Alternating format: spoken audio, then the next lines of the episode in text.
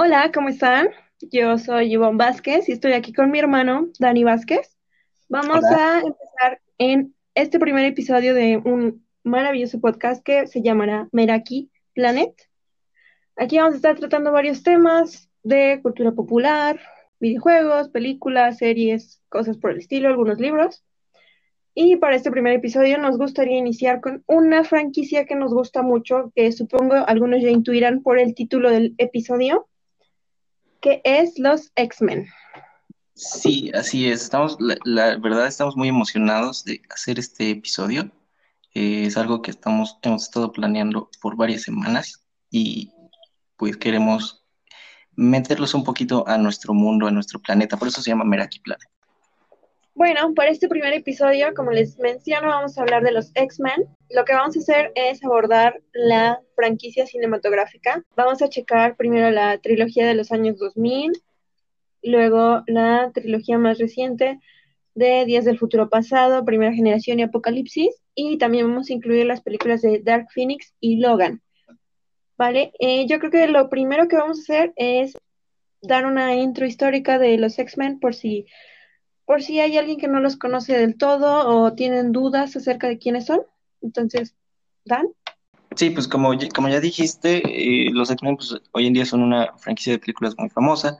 Eh, mucha gente también sabe que salen de los cómics. Eh, lo que quizás mucha gente no sabe es que, bueno, ellos hacen su primera aparición histórica en 1963. Son uno de los primeros títulos que publica Marvel Comics y uno de los más exitosos también eh, en toda la historia de Marvel Comics, que se sigue desarrollando hasta el día de hoy. Y originalmente empieza como una, una respuesta a, la tensión racial que se vivía en, este, eh, en Estados Unidos. Sí, sí. De hecho, sus protagonistas, que vendrían siendo Charles Xavier y Magneto, son una representación de Martin Luther King y Malcolm X, que eran personas bastante influyentes en todo este movimiento por el apartheid y la discriminación racial que vivían. Sí, y que, y que siguen viviendo, ¿no? Porque en realidad el movimiento no se ha terminado. O sea, al día de hoy, todo lo que está pasando en Estados Unidos, pues tiene que ver con este movimiento. Exacto, sí. Lograron hacer un gran cambio, pero ha pasado mucho tiempo y las cosas aún siguen estando ahí, ¿no? Sí, sí, exacto. Y bueno, esto es uno de los temas que, vamos a abordar, que eh, precisamente eh, es un, creímos que es como importante mencionar que precisamente los X-Men nacen como una respuesta a este clima, es como una especie de exploración de estas ideas que querían hacer Marvel Comics. Te estaba platicando hace ratito que lo que querían hacer los ejecutivos de Marvel, eh, Stan Lee, Jack Kirby y los que trabajaron, trabajaban en Marvel en, ese entonces, era que querían poder escribir un cómic que se centrara en los personajes, en su relación en unos con otros, un cómic que fuera sobre el equipo, en cierta manera como, como una familia, ¿sabes? Y entonces querían poder centrarse en eso sin tener que explicar tanto como que de dónde salían sus poderes. Entonces, el hecho de que sean mutantes es precisamente por eso, porque cuando se inventan el concepto como de la mutación, eh, pueden darle eh, poderes a los personajes sin tener que explicar por qué tienen poderes. Entonces pueden, los, los, los guionistas tienen o tienen la capacidad así como que de mm, concentrarse menos en la ciencia ficción del cómic y más en lo que querían abordar realmente, que es lo que ya dijimos, ¿no? Sí, claro, y conforme fueron pasando los años y fue avanzando todo esto, los X-Men dejaron de ser solo una representación del racismo para empezar a representar muchas otras minorías y muchos otros movimientos sociales que ha habido a lo largo de nuestra historia. Sí, eso es muy interesante y de hecho las películas como tal, eh, a diferencia de los cómics, se centran no tanto en, el aspecto del, racismo y de la, violencia racial, sino que un poco más en la discriminación que enfrentan a las personas eh, LGBT, sí, las personas que son parte de la comunidad LGBT. Exacto, y de hecho la segunda saga empieza a abarcar más problemas de salud mental, de ansiedad, de enfermedades mentales, todo este tipo de situaciones y el estigma de la sociedad que se les da. Entonces, creo que ya realmente el racismo quedó un poco fuera de todas estas historias y es que los personajes sí se sienten atacados y sí se sienten menos y demás, pero no tanto como en un aspecto racial, sino un poco más de su imagen, de cómo se perciben, de cómo se sienten, y creo que es una situación bastante interesante que podemos platicar. Sí, sí, yo también. Y también se me hace muy interesante que los personajes mismos, y precisamente como son mutantes y como sus mutaciones los hacen verse y comportarse diferente, precisamente eso es lo que hace que, cada personaje pueda abarcar una, una, cosa diferente, ¿no? O sea, por ejemplo, por ejemplo, se podría decir que Bestia de cierta forma todavía sigue como que abarcando esa parte de, de la violencia racial porque la gente lo ve de menos por cómo se ve. Sí, sin embargo, otras, otros como Charles o como Jean eh, no, se ven, no se ven diferentes, pero la gente los hace de menos por, o, les cuesta mucho trabajo interactuar con las otras personas por cómo piensan, por, por, por su forma de ser.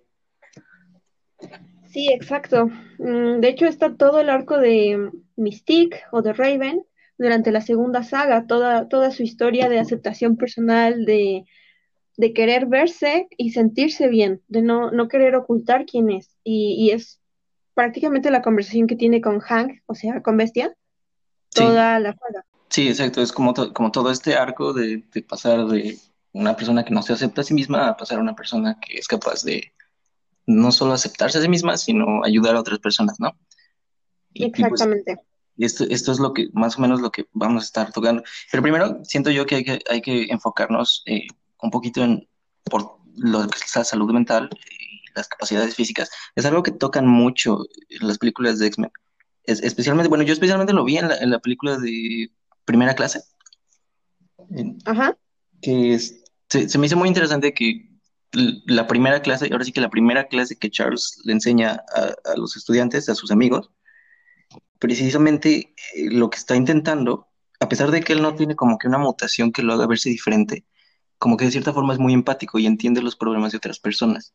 Entonces, por ejemplo, lo que está intentando con Bestia está, es que está intentando que acepte sus capacidades físicas, acepte de lo que es capaz físicamente, pero al mismo tiempo que mentalmente no se rechace a sí mismo, que no se ve a sí mismo como un monstruo. Sí, exacto. De hecho, inclusive no solo Charles, sino en esta misma película es Eric el que tiene unos diálogos muy interesantes precisamente con Raven. Cuando la ve haciendo pesas y demás, él le hace una especie de mini ataque que hace que Raven en el intento de, defenderse cambie su apariencia. Y justamente él le dice que quieres que la sociedad te acepte, pero tú no te aceptas a ti misma. O sea, le dan una importancia muy grande a la aceptación personal, a quererse y a valorarse y sobre todo que eso lo conectan con el cómo afecta su, su situación mental y su cariño por las capacidades físicas que demuestran. Sí, exacto. fíjate que me gusta mucho, mucho la dinámica de, Charles y de Eric en esa escena, porque como que de cierta forma ambos están ayudando a sus amigos, a sus estudiantes, de maneras diferentes, pero al final de cuentas tienen el mismo, como, como el mismo objetivo y tienen como metodologías diferentes, pero tienen el mismo objetivo. Y no, no, estoy hablando de lo que decíamos hace rato, ¿no? De Martin Luther King contra Malcolm X, estoy hablando de, de la forma en la que en la que interactúan con personas. Y siento yo que los dos tienen propuestas muy valiosas, o sea, los ayudan de maneras muy diferentes y muy valiosas. Sí, lo que yo pienso es que Eric tiene una forma de enseñar un poquito más agresiva, un poquito. Sí, un poquito nada más, ¿no? Creo, creo que según es él el que, el que avienta Banshee del, disco este, ¿no? Del, del, satélite. Exacto, tiene una cara así como, ay, por favor, Charles, ya, y lo avienta. Eh, casi se infarta ahí mismo, es muy gracioso. Mi niño.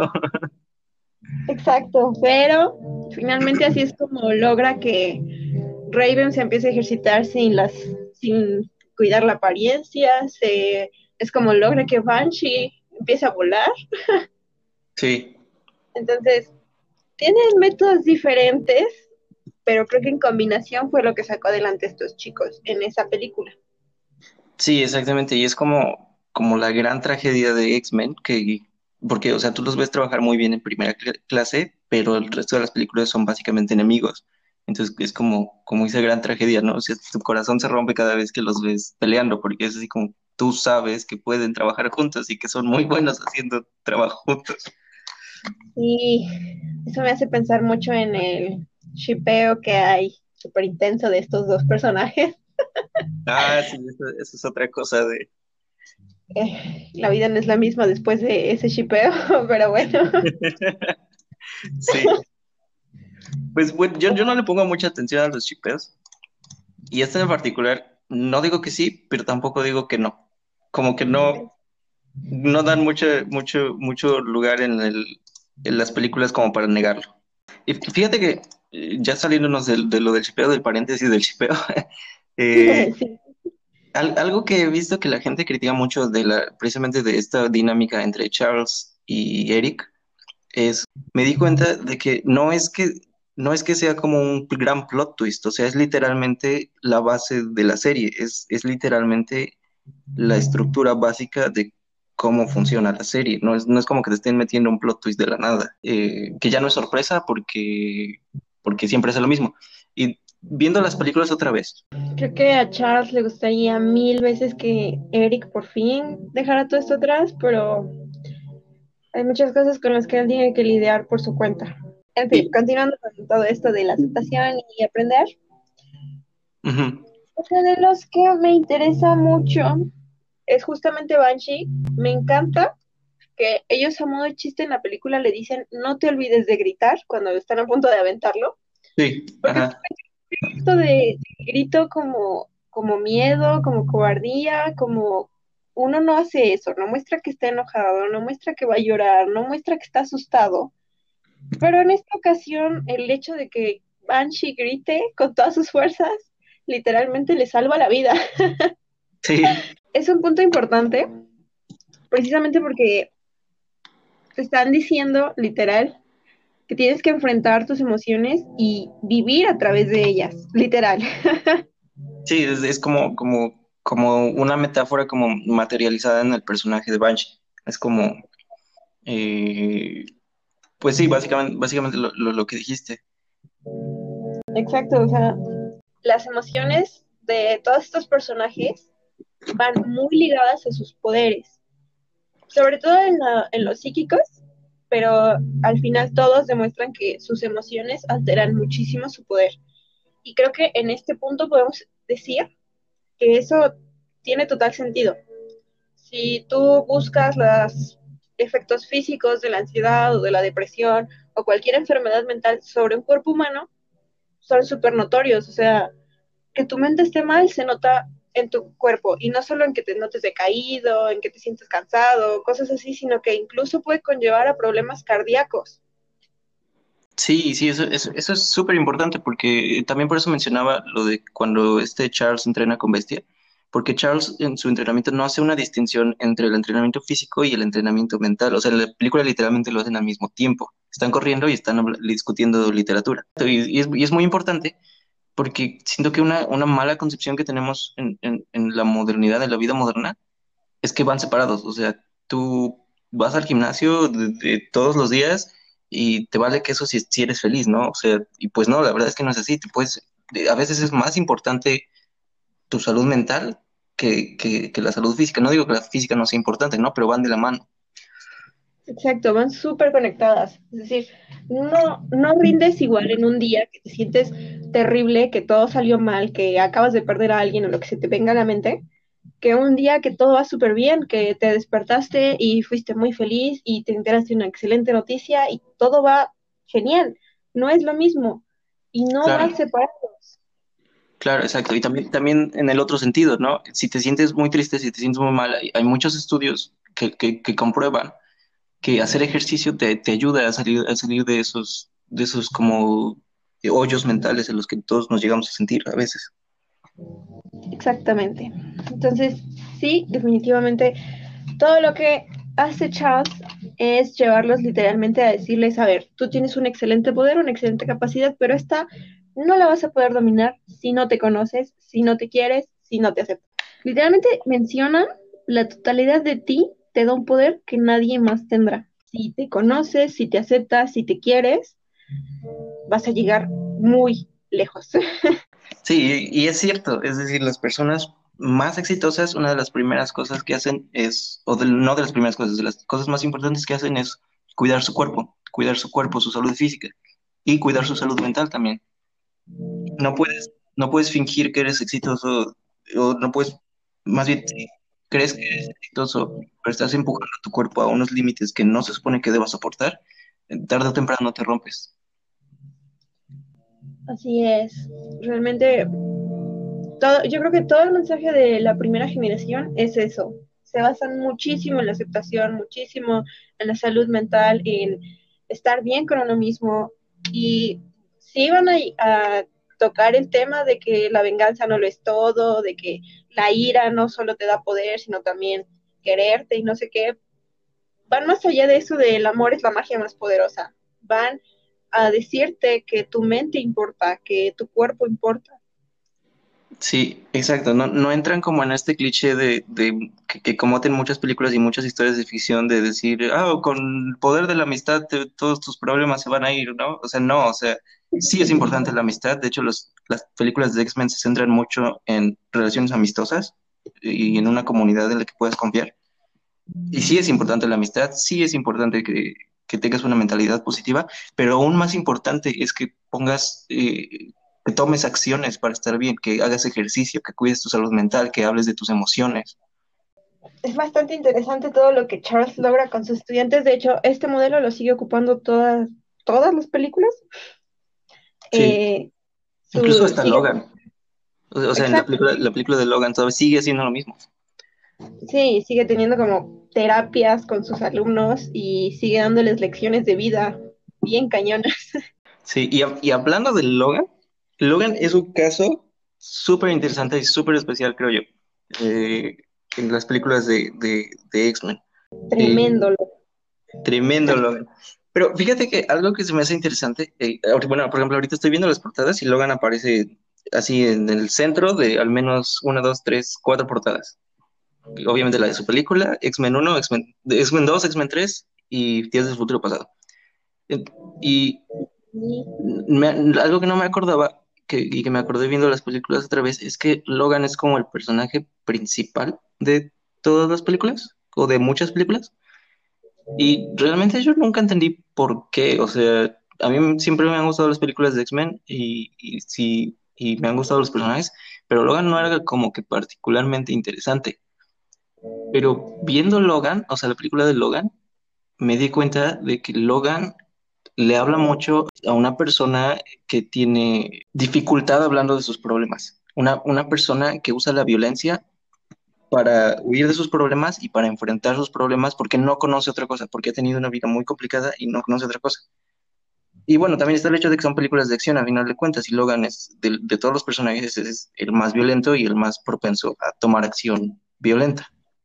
Pero eso, eso, es precisamente una premisa que en la película de Logan como que la giran hacia el otro lado. ¿Qué significa realmente ser una persona violenta? ¿Qué, costo tiene eso en tu mente y en tu, en tu cuerpo? La verdad es que Logan es un personaje que obviamente es súper longevo, tiene historia en todo, y realmente sí es como el personaje principal, sobre todo de la saga anterior. Literalmente las películas empiezan con él y terminan casi con él. Tiene, tiene algo que ver en todo el asunto de ahí. Sí. Y, y, la realidad es que, por ejemplo, a mí cuando lo mandan al pasado, a días del futuro pasado, a mí me dolió un montón que tuviese que ser él. O sea, sabemos que ya pasó por muchísimo, que ya perdió a su gran amor, que ya lo torturaron una vez o varias, y regresa al pasado y es consciente de que lo va a volver a vivir. Sí. Obviamente no lo recuerda y no es como volverlo a vivir literal, pero es como horrible, imagínate saber que dentro de unos años estás a punto de vivir el evento más traumático de tu vida. Sí, o sea, la verdad es que la, la vida de Logan es súper, súper traumática. O sea, es como que uno de los. En, la historia de la ficción, siento yo que es uno de los casos más trágicos que le podría pasar a una persona.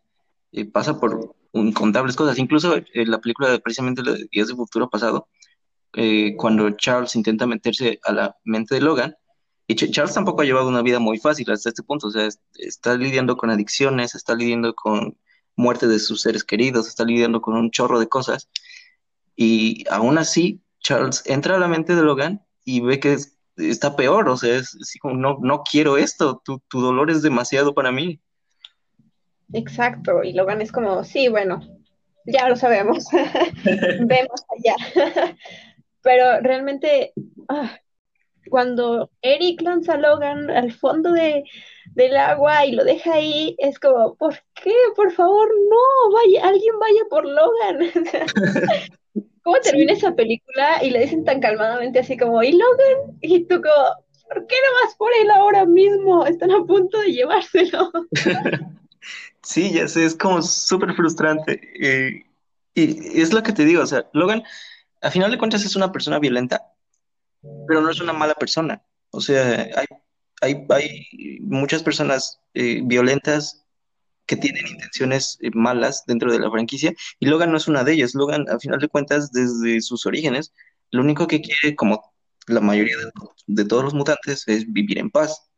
Pero por sus habilidades, por su propensidad a la violencia, por, por su facilidad de matar, otras personas lo ven como una herramienta y empiezan como que, como que a alterar su mente, literalmente en algunos casos, como cuando pasa esto de el arma X, todo el programa de arma X, empiezan a como que alterar su mente para que se concentre en la violencia, para que sea más violento todavía. Sí, cuando, cuando Jean lo encuentra en Dark Phoenix, no, perdón, en Apocalipsis, me parece. Sí. Es tremendo ver convertido a este gran hombre, este gran héroe, esta persona que, que viajó en el tiempo y que le dio un zape a Eric y a Charles para decirles, vamos a hacer las cosas bien, verlo convertido en prácticamente un animal. O sea, no sabe quién es, no, ni siquiera habla, solo es matar, matar y matar. Sí, y fíjate que esa escena, esa escena de, de Logan en X-Men, es, a mí se me hizo muy interesante la primera vez que lo vi, en ese entonces todavía no había salido Logan y esa fue para mí, o, según yo, la primera escena donde realmente se empiezan a ver las consecuencias que la violencia de Logan inflige en, en otras personas. O sea, él está, lo liberan y él, empieza a matar por doquier, izquierda y derecha, como en todas las otras películas. Pero ahora sí ves sangre, sí, ves lo que pasa después de que Logan eh, eh, hizo su, su, gesto heroico, o como lo quieras llamar. Los, los, los mutantes más, más jóvenes, o sea, Kurt y, y, y, ellos, están, están, literalmente tienen que pasar sobre partes humanas para hacer su camino hacia el centro de control. Y los que están encerrados en el centro de control, tú los conoces y sabes que son mutantes muy poderosos y se esconden. Se esconden de este monstruo que está, está destrozando seres humanos por doquier. Sí, realmente es. Me agrada que se estén rompiendo ciertos tabús en el cine, entre ellos, pues, este, en donde la, la crueldad y toda esta situación ya no es algo que no veamos tan seguido, o ya no es algo de que solamente escuchas los gritos de fondo mientras te imaginas que algo le hicieron al personaje. Esta vez te dejan explorar un poco más y no se centran precisamente en el ataque porque realmente no ves a Logan atacando. Sí, ves lo que sigue, o sea, ves los cuerpos, ves la salpicadura, ves la, reacción que tienen Kurt y, Scott. Sí, sí, y realmente la única que le, muestra un poquito de compasión es Ginny, y eso solamente porque tiene como estas habilidades y puede ver, un, puede ver más allá del animal que tienen enfrente. Exacto, Jean es súper empática en este momento y realmente que la empatía en este punto es tanto buena como mala para ella. Sí, claro. Como, igual como la de Charles y como la de muchos otros personajes eh, en la franquicia que son, como que sus habilidades son como más mentales. Exactamente. Y esto me lleva a centrarme en Jean.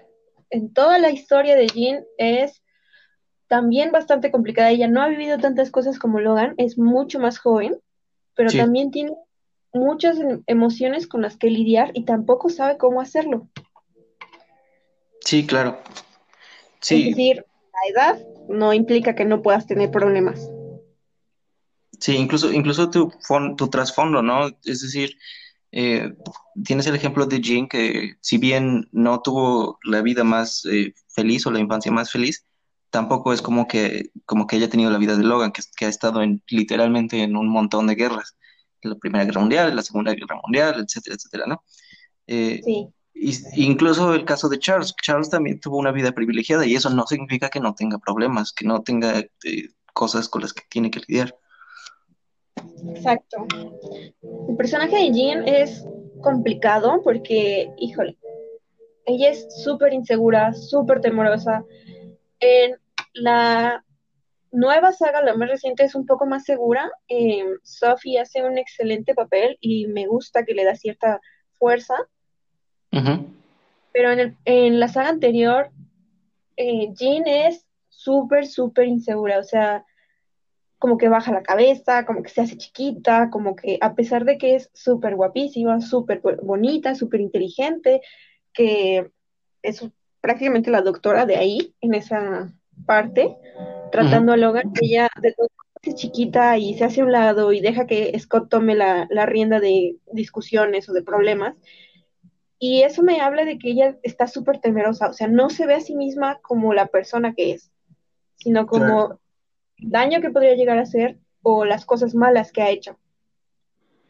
Sí, claro, es, le cuesta como mucho trabajo aceptar eh, pues su, propia mente, básicamente.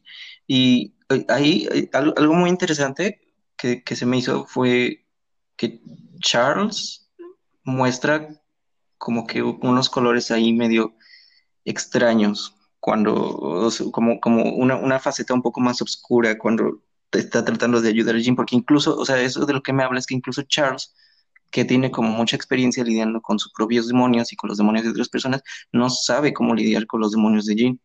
Y en lugar de, de, tratar de ayudarla, o de, lo más bien la mejor forma que encuentra de ayudarla es eh, básicamente haciéndola ignorar sus problemas, que explota, al final de cuentas eso explota, les explota en la cara dos veces, o sea, en dos películas diferentes.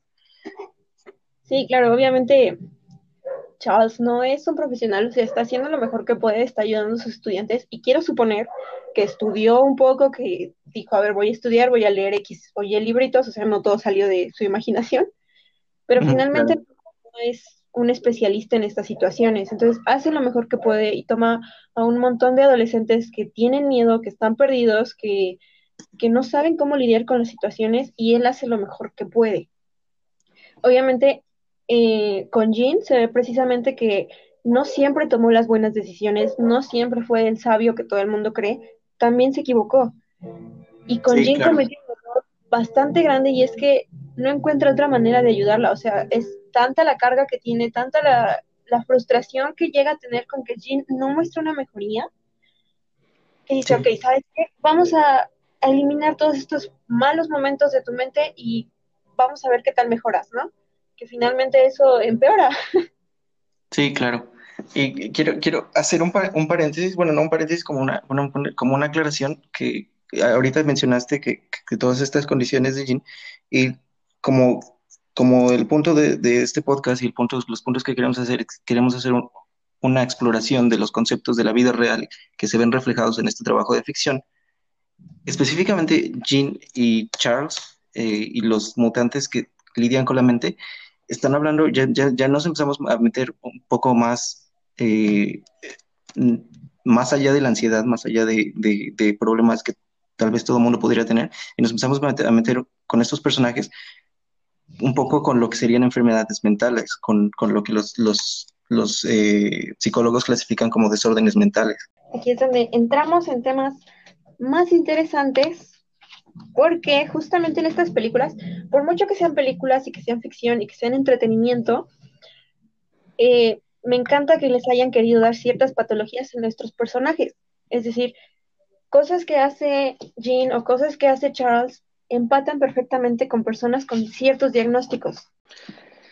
Eh, sí, claro, y lo interesante aquí de estos personajes es que cabe aclarar que no es como que sean ejemplos uno a uno, es decir, no es como que puedas decir, oh, Charles es autista o oh, Jean tiene esquizofrenia, porque no, no empatan uno a uno. Sin embargo, sí dan como que algunos síntomas y, algunas eh, consecuencias eh, o dificultades que enfrentan en su día a día las personas que tienen algunas de estas condiciones.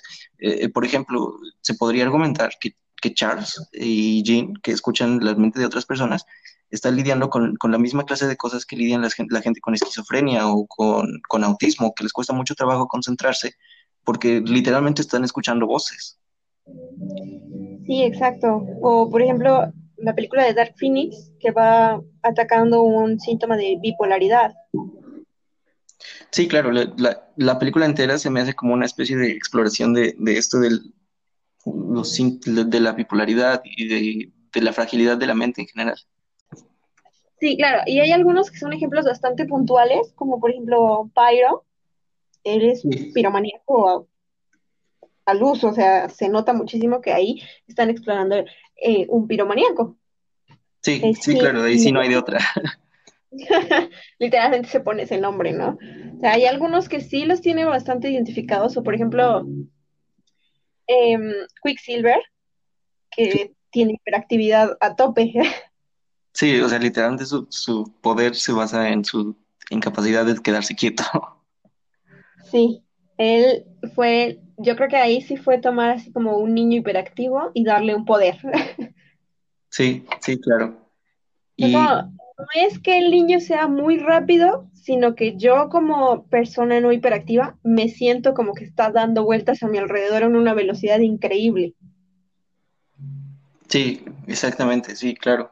Y personajes como este tienes, tienes muchos, es decir, prácticamente todos los de la franquicia de X-Men lidian con alguno, la condición que tienen, la, la, mutación que tienen, de cierta forma, eh, si, no, es un paralelismo directo a alguna especie de enfermedad mental o de condición con la que tengan que lidiar, les genera a través de la discriminación que sufren casos de ansiedad. Por ejemplo, Logan sufre de estrés postraumático, es innegable que sufre de estrés, estrés postraumático y sus películas exploran mucho de, eso. Sí, obviamente eh, uno de los de las formas que han usado cinematográficamente hablando para mostrar el estrés postraumático siempre es como que una escena donde eh, la persona está durmiendo y acaba atacando a alguien que se le acerca, ¿no?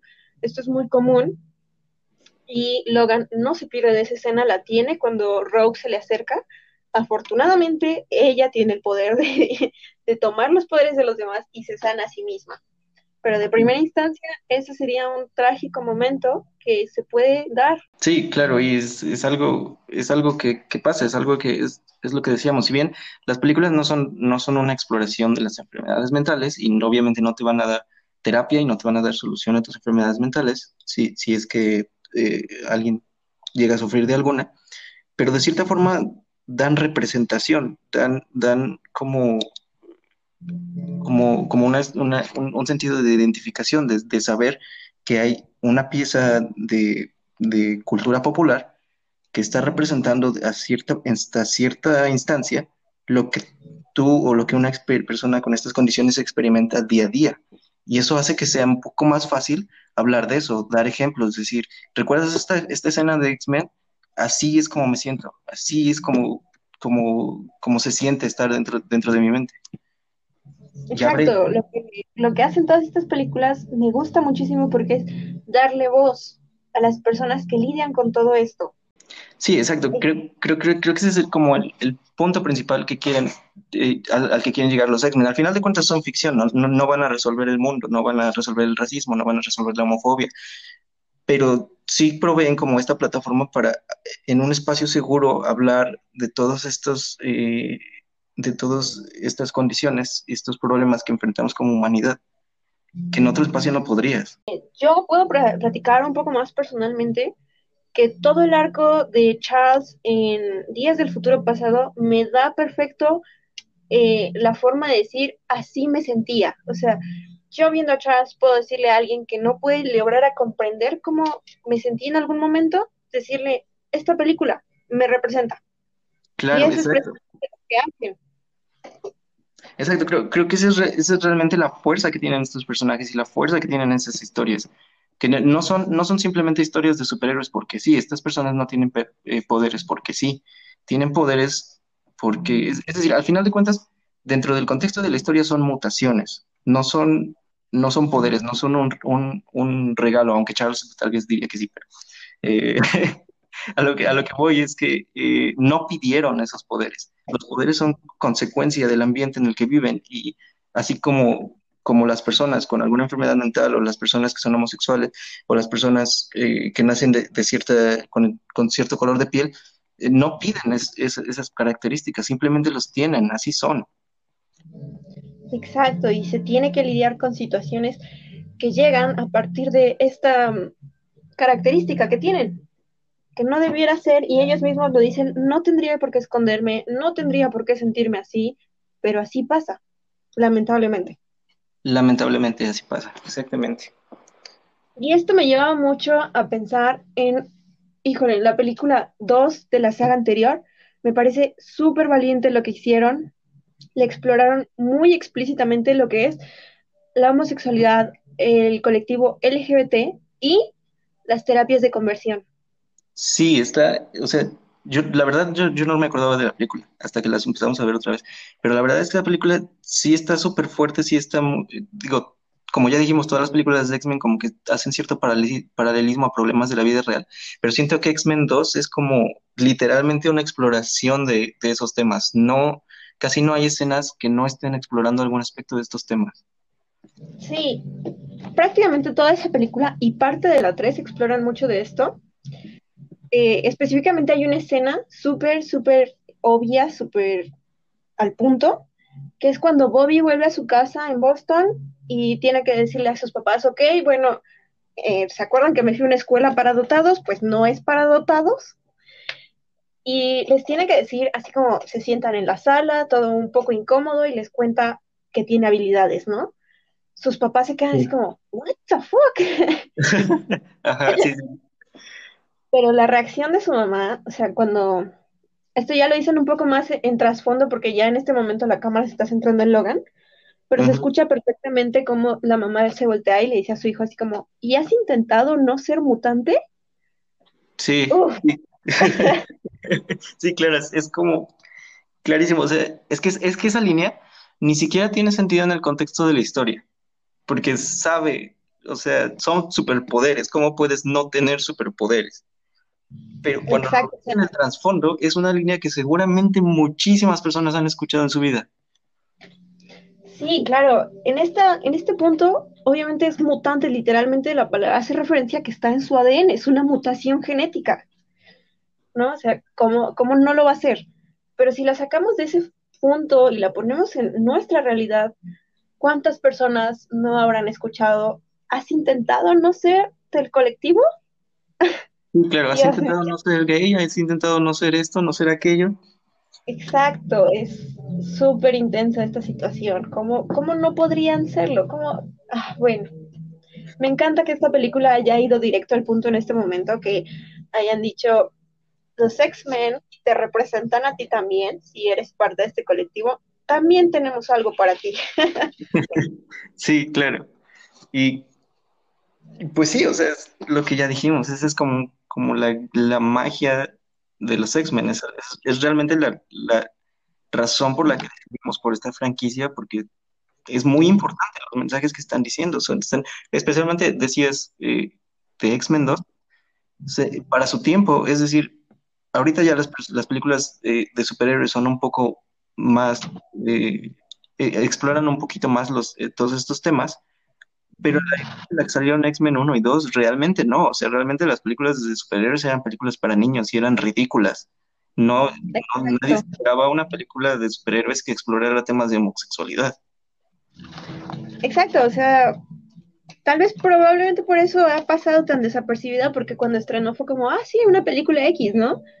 No se le prestó mucha atención y actualmente, pues, como ya se le está prestando atención, ya no recordamos realmente la trama. Yo no recordaba esa película para nada. Sí, claro. Y de aquí me voy a la tercera de esa misma saga que me encanta, me encanta que ahí, ahí se explora, para quienes no la recuerden o no la hayan visto, se explora que hay una cura para los mutantes.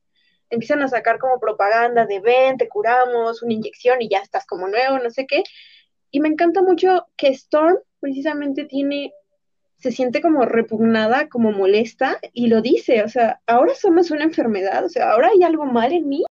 Sí, claro, y se muestra indignada y, pues tiene razón de estarlo, o sea, están tratando de, para este punto, Ororo lleva toda su vida lidiando con esta, esta mutación y tratando de aceptarse a sí misma, y tratando de enseñarle a otras personas a aceptarse a sí mismas y de repente sale un tipo y dice, oye, ¿qué crees? Eres una enfermedad y, tienes que ser curada. No estás bien, estás rota. Y pues realmente no es cierto. Y aquí quiero hacer como, como una especie de, de paréntesis o, de, o de como de adjunto, que quizás no hemos mencionado mucho, que eh, son los ejemplos de la vida real. Eh, en, la vida real, tanto, tanto enfermedades mentales como homosexualidad, de hecho homosexualidad era una enfermedad mental o estaba catalogada como una enfermedad mental, eh, se han tratado de, formas horribles históricamente hablando. Es decir, no, hace mucho que las enfermedades mentales se, trataban, algunas de las más serias como esquizofrenia, uno de los tratamientos aceptados por la sociedad médica era literalmente destrozarle el cerebro al paciente. O sea... Sí, claro. Eh, realmente que el camino ha sido muy largo, muy tortuoso para muchas personas. Afortunadamente hemos ido avanzando poco a poco en estos dos temas, pero realmente que hemos pasado por situaciones bastante duras, o sea, dar un vistazo al pasado en todas estas situaciones, en ver cómo tenían o tienen todavía que lidiar con rechazo, con estigma, con inclusive maltrato o juzgamientos a partir de ciertas situaciones. Aquí puedo citar un poco a otra película, Joker, donde dice que lo peor de una enfermedad mental es que esperen que actúes como si no la tuvieras. Realmente que hay muy poca información, mucha incomprensión y todavía hay quienes no aceptan que alguien diferente tenga estas condiciones, tenga esta forma de ser, tenga esto en su persona. Y claro, es, de esta lucha que lleva milenios, literalmente, milenios. Eh, eh, la humanidad ha estado tratando de llevarse bien unos con otros y, pues históricamente hemos tenido muchos, eh, muchos tropiezos en este sentido. Sí, claro. Una de estas y que también toca la película son las terapias de conversión, prácticamente tortura. Sí. No sé, no sé si investigaste alguno en específico, yo, porque yo no, no sé, no, alguno específico, ¿cuál era el procedimiento de, de alguna terapia de conversión? Ah, conozco algunas, eh, una específicamente que me parece bastante mala, que era como para eh, las lesbianas existía lo que, no estoy segura cómo le llamaban, pero era algo así como una violación. Eh, realmente las violaban, las hacían tener sexo con hombres cuando ellas querían estar con mujeres para convencerlas de que eso era lo que necesitaban para aceptar que les gustaban los hombres. Era como, es que no te han, vamos a decirlo de una forma un tanto vulgar, no te han cogido bien. Ya, sí. Sí, esto, es todo un tema esto de, la terapia de, conversión y de las, los tratamientos que se le daban a los enfermos mentales. Y fíjate que algo que se me hace muy interesante que, vino eh, a mí durante la investigación de, todos estos temas fue que realmente cuando se trata de la mente, ni siquiera tenemos una clasificación eh, una, buena clasificación de, las enfermedades mentales. No tenemos como que una, es decir, si tienes una enfermedad física, tienes síntomas físicos y a veces sí se comparten unos con otros, pero a veces es muy claro que tienes varicela, a veces muy, es muy claro que tienes este, gonorrea, etcétera, etcétera. Pero cuando se trata de las enfermedades mentales, la mente es muy, muy flexible, como dice Charles en alguna de sus películas, o en todas, supongo. la mente es muy, muy, muy flexible y muy frágil. Y, muchas de las clasificaciones de las enfermedades mentales empatan otras. Es decir, si te pones a leer la Wikipedia y de los síntomas, no podrías determinar si una persona es esquizofrénica o si tiene autismo o si tiene personalidad doble. Muy difícil. Súper variado, súper intenso. Y hasta hace poco no teníamos mucha información al respecto. Sí, y lo, lo malo de esto es que estamos tomando, bueno, no estamos, eh, se tolera, o hasta hace unos, años, no sé, no sé cuál sea el, el, ambiente tanto en homosexualidad o el espectro LGBT como en enfermedades mentales, pero hasta hace unos años se toleraba ese tipo de torturas, como lo que estás diciendo. De, hecho, se, pensaba, algunos se, hacían en nombre de la iglesia, algunos se hacían en nombre de la ciencia, y, y, y en todos existía como este sentimiento de estamos haciendo lo correcto. Sí, claro, realmente uno no sabe si es lo correcto o no hasta que pase el tiempo. Sí. Sí, claro, pero, bueno, lo, bueno de esto es que ya estamos viviendo en tiempos que son, eh, que precisamente estamos hablando de estos temas, ¿no? Y tan es así que estos temas empiezan a salir en películas de X-Men, películas de Hollywood, súper multimillonarias. Sí, bueno, para quien no nos haya entendido por qué hacemos referencia a la terapia de conversión en estas películas, tenemos aquí la introducción a un personaje que yo diría que es el que menos me gusta, es el Mayor Strike. Eh, este, este hombre es un militar, es quien es responsable de toda la tortura que le hacen a Logan en su momento. Él, en una parte de la tercera película o la segunda de la antigua saga. La segunda. La segunda. Lleva a su hijo con Charles, lo mencionan, mencionan que se conocen desde antes porque este hombre descubre que su hijo es mutante y lo lleva con Charles pensando que su escuela era un centro para quitar lo mutante a los niños. Obviamente llega y se encuentra con que Charles es lo contrario, él acepta y quiere que los niños acepten que son mutantes y que vivan con ellos, y Strike quería lo contrario, entonces toma a su hijo y se larga. Él estaba buscando un cambio en su hijo, una terapia de conversión en su hijo. Sí, Sí, claro, es, la implicación es eh, súper obvia y, la verdad es bastante perturbante, precisamente por cómo ves al personaje, a cómo ves a, su hijo, a Jason, cuando en realidad nunca lo ves de niño más que en, las visiones que él mismo le da a Charles. Solamente lo ves de adulto y ves lo que, lo que su propio padre le ha hecho. Sí, quienes no la hayan visto, no tengan una imagen clara, es un chico súper delgado, súper demacrado, está en silla de ruedas, bata de laboratorio y tiene la mirada perdida, no habla en todo lo que sale en la película, no habla. Se ve a leguas que está enfermo, que está en una mala situación y que no está bien, no se siente bien. Sí, exacto. incluso se ve que tiene, tiene marcas eh, tiene cicatrices quirúrgicas de que le han hecho operaciones. Claro, en el contexto de la película son operaciones, supongo que, muy eh, sci-fi, muy para controlar sus poderes o lo que sea. Pero la implicación está ahí, le están tratando de hacer operaciones, están tratando de, en cierta forma, corregirlo. Exactamente, eso es bastante duro. Incluso cuando Charles ve al niño, que ya es un adulto, se horroriza, se queda como, ¿qué hiciste? Sí, claro. Y en, luz de toda esta oscuridad, para poner un poquito más de luz y regresar un poquito como que a la trama que están tratando de presentar los X-Men, quiero regresar a Dark Phoenix y a las palabras que Charles le dice a Jean cuando la conoce. Jean está, eh, no sé si te acuerdas, eh, es cuando, la, cuando apenas, es el principio de la película, cuando Jean acaba de tener el accidente de carro. Sí, me parece que sí, creo que es lo que si es lo que creo que es, están literalmente afuera de la mansión en la puertecita cuando le dice. Sí, exactamente, exactamente esa escena es la, es la que, quería, de la que, quería hablar ahorita.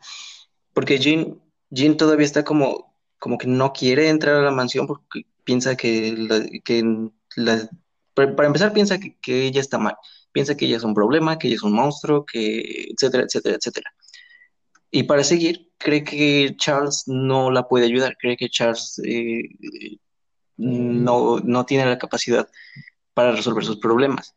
Y entonces literalmente le, le, dice a Charles, ¿tú crees que puedes arreglarme?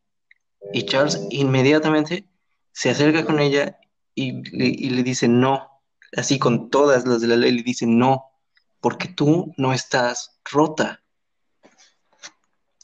Exacto. Ese, ese es el punto principal de todo esto. Ya sea que hay un problema de racismo, hay un problema mental, que no puedes lidiar con él, o haya, o seas parte de un colectivo que pensamos que es una minoría actualmente, no estás roto, no es tu culpa. Sí, exactamente, no, no, e, es, es algo con lo que tenemos que vivir, es algo con lo que tenemos que lidiar, incluso si no es algo de, de alguna de estas, de estas condiciones más, eh, más eh, sonadas, por decirlo de, de, alguna forma, incluso si es algo tan simple como tener ansiedad, tener, sufrir de depresión, eh, no estás solo y no estás roto y tus problemas son válidos. Ese es lo que, esa es la, la luz, es decir, los X-Men serían una franquicia muy derrotista si no existiera esa luz, si no existiera esa, esa esperanza, como, lo, como la llama Charles. Y es cierto. Charles es la esperanza andando. Dios mío, ese hombre no se cansa. Sí, ese, ese hombre no se cansa. Ah, ese Charles. Ay, ese Charles. aún cuando, eso es interesante, porque aun cuando, aun cuando otros personajes ya están hasta bien hartos de Charles, Charles sigue con lo mismo, Charles sigue diciendo, ten esperanza. Y es porque él sabe, él entiende que la esperanza es lo único que te puede salvar cuando enfrentas esta clase de discriminaciones, esta clase, y estoy hablando ahora en este caso de discriminaciones del mundo real la gente de color en algún momento de la historia fueron literalmente esclavos, sin derechos, sin, sin propiedades, su vida no era suya, su, su, su cuerpo no era suyo. Y en, en, luz de esas situaciones, lo único que te puede salvar, lo único que, que puede hacer que sigas viviendo y que sueñes con un mejor futuro es tener esperanza. Sí, claro. Es un mensaje súper interesante, súper bueno y súper lindo que realmente le interesa a este personaje decirte que todavía hay bondad, que todavía se puede salir adelante, que tienes que seguir creyendo y todo va a mejorar. Exacto, eso, eso exactamente creo que es el, gran punto, todo va a mejorar. Precisamente. Pero bueno, hablando de este tema de, de aceptación, de amor, de quererte y demás, me hace llegar a Raven, un personaje que tiene todas, ella tiene una gran ventaja porque su poder es cambiar, es transformar su apariencia. Entonces, ella puede fingir que no pasa nada con ella. Obviamente es muy duro, es súper cansado y demás, pero puede, puede camuflajearse por ahí. Sí, sí, ella puede fingir perfectamente que no es mutante. Exacto, pero cuando todo su arco inicia, podrían haber puesto una Raven que ella, fíjate que no tiene problemas para controlar sus habilidades. En todas las películas, desde el inicio de las películas, puede controlar muy bien sus habilidades. Nunca le ha costado trabajo eso.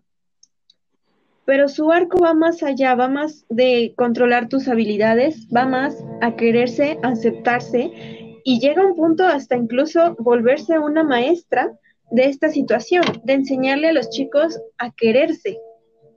Sí, claro. haciendo un pequeño paréntesis, es un arco muy interesante porque, y es un arco que no muchos personajes de ficción tienen, porque debido a los, las cosas de, de viaje en el tiempo que suceden en días del futuro pasado, tenemos el privilegio de poder ver dos versiones diferentes de Raven. Podemos ver la Raven que, que creció y que empezó a matar y que, y que empezó a descubrir como, como las ventajas de, de manipular a las personas. Y creció de esta forma y vivió de esta forma y presumiblemente murió de esta forma. Y también tenemos la Raven que tomó un camino alternativo. Sí, la que se encuentra ante una situación realmente que una Raven crece dolida, crece dándose cuenta de que no hay forma de que lo que dice Charles funcione, cae en la desesperanza y dice, ¿sabes qué? Tengo mi habilidad y no la voy a usar para el bien, la voy a usar para mi beneficio propio, punto. Y luego nos encontramos con otro Raven que se da cuenta que su habilidad puede cambiar las cosas. Cuando ocurre todo el meollo del asunto en días del futuro pasado, la historia de Raven cambia, ella cambia. Lo que acaba de hacer, el salir, el mostrarse como es ella, el usar sus habilidades, que nosotros sabemos que no es lo que parece, que ella iba a matar al presidente, pero no lo hizo, bueno, no el presidente, a Trask. Ajá, ajá. Lo que vio fue que salvó al presidente, que una mutante se arriesgó y lo salvó. Eso lo cambia todo para ella. Sí, y no es un viaje fácil, es decir, no, no es así como que salvar atrás que ya se acabó. Es, es el inicio de un viaje de, aceptación personal y de, sí, de, de, aceptación personal y de amor propio que le toma literalmente décadas, o sea, no pasan 20 años hasta que la vemos completamente de acuerdo con su imagen y de acuerdo con la persona que es en Dark Phoenix. Sí, realmente sí. Y creo que aquí podemos decir que tiene dos personas que involucran, que tienen mucho que ver, tres probablemente un poco con Charles, pero tenemos aquí mucho con Eric, que es nuestro, nuestro bueno, pero no tan bueno, con Hank o Bestia. Este triángulo amoroso, casi cuarteto, es interesante porque plantea dos tipos de relación. Con el tiempo lo de Raven y Bestia se hace un poco más saludable, pero en un inicio vamos a centrarnos en cuando recién se conocen. te, te, muestra dos caras de la aceptación. Hank acepta a Raven, acepta cómo se ve, se ve un poco identificado con ella y todo, pero la acepta pensando en que van a cambiar, en que su apariencia no va a ser para siempre. Esto es como una relación en la que tú estás con alguien, aceptas quién es en ese momento, pero mantienes la esperanza de que en un futuro cambie, ya sea para bien o para mal, algo que tiene que lo hace él, esperas que lo deje. Sí, y, claro, eso. claro, dime, dime.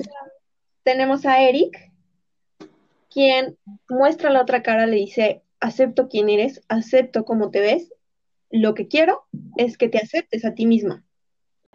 Sí, y esto es, muy interesante porque entonces ya pasamos un poco de, explorar a todos estos personajes como individuos, a todos estos personajes con sus eh, características y situaciones propias que tienen que confrontar, y a verlos como personas que a final de cuentas quieren relacionarse con otras personas.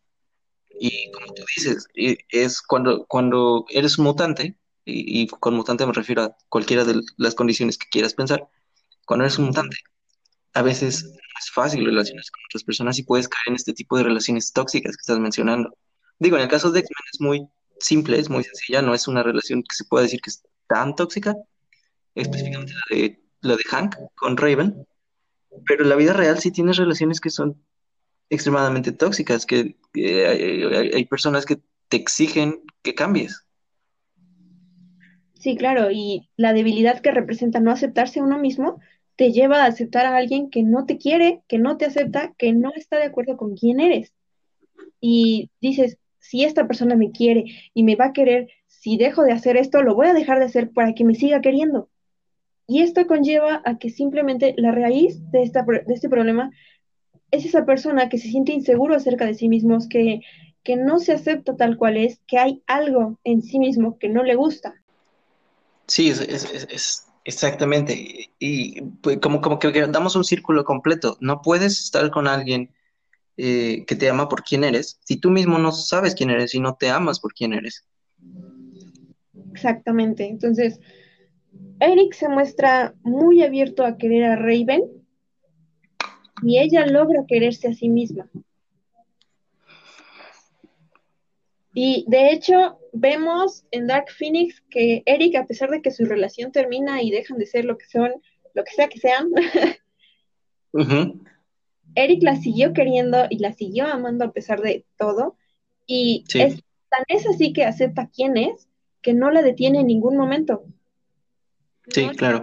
Vuelva con él y cuando ve que se está quedando en la casa con Charles, no pone ninguna objeción a que se quede. Él se va y sigue su camino. Sí, claro, es, es, muy interesante porque Charles y Eric, de cierta forma, eh, son, son inmaduros. son, es decir, son, son líderes, eh, son, tienen, tienen buenas ideas, tienen buenas intenciones, a veces cometen errores, pero al final de cuentas tienen buenas intenciones.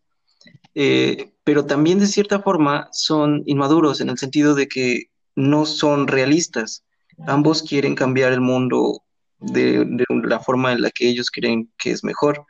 Pero Raven, en este camino de autoaceptación, en este camino en el que Eric la, inició, la inició forma descubre que aceptándote a ti mismo y aceptando tu relación con otras personas, personas que están cerca de ti, también significa aceptar el mundo como es. No, no tanto aceptarlo, sino verlo como es y cambiarlo de una manera realista. Exacto, ahí es donde Raven pasa, a ver, pasa de ser una niña a merced del mundo a convertirse en una mujer que acepta quién es, que se acepta como es y que no va a estar a merced del mundo, que lo va a cambiar en la medida de lo posible. Sí, exactamente. Y contrasta mucho con las filosofías de Charles y de Eric. Charles lo que quiere es poner la otra mejilla. Eric lo que quiere es regresar el golpe. Y Raven lo que dice es, bueno, ¿por qué me estás golpeando? ¿Sabes? Tal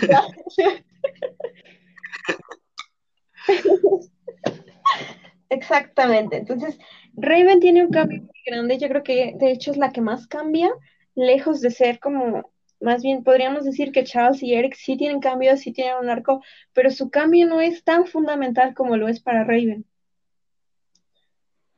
Sí, claro. Ella realmente, literal, cambia de bandos, viaja por el mundo y se entera de todo lo que se tiene que enterar para tomar una decisión y decir qué es lo que voy a hacer. Sí, claro, se toma, se toma su tiempo, es lo que te digo, desde el punto en días del futuro pasado en el que decide que va a tomar su propio camino, hasta el punto en el que realmente está segura de su camino, son 20 años. Y son 20 años que no se sentó haciendo nada, son 20 años que se la pasó viajando por el mundo, entendiendo los problemas del mundo y, aprendiendo. Sí, sí, sí. Lo vemos con Kurt, salva a los salva a los mutantes que se encuentran en el camino, pero no se hace cargo de ellos porque no se siente lista para hacerse cargo de alguien más. Sí, claro. Y esto, y esto es muy interesante, que cambia para el momento en el que estamos en Dark Phoenix. Para el momento en que estamos en Dark Phoenix, ella sabe que tiene una responsabilidad como, como, como figura eh, mutante, digamos, como, como una líder. Sabe que tiene una responsabilidad para la gente más joven que no, que no entiende el mundo en el que viven y que no, no ha visto las cosas que ella ha visto. Y, entonces eh, eh, trata de compartir sus ideas, trata de ser una, líder responsable, trata y, se nota en la forma en la que ven los estudiantes. Cuando están a punto, al inicio de la película, cuando están a punto de ir al espacio y están teniendo dudas sobre la misión, no van y le preguntan a Charles si, está seguro, le preguntan a Raven. Claro, porque en Raven ven más que un, maestro, una figura de autoridad, ven un apoyo, ven una persona en la que pueden confiar y en la que le pueden decir, ¿qué hago? Raven no es tan filosófica ni tan em, sabia, vamos a llamarlo así, como Charles, pero ella lo que tiene es experiencia, experiencia en ser una niña asustada, experiencia en necesitar un hogar, en necesitar una familia, y experiencia en lidiar con el mundo y con todo lo que conlleva ser parte de este mundo. Sí, claro, y creo que ese es, es un punto muy importante. Es, es eh, si nos vamos a, esta línea de, de los lo que la franquicia de X-Men está tratando de poner en el mundo, las ideas que está tratando de poner en el mundo, es precisamente eso. Empiezas tu camino primero aceptándote a ti mismo, porque no estás roto, aceptando quién eres, amándote a ti mismo, cuidándote a ti mismo.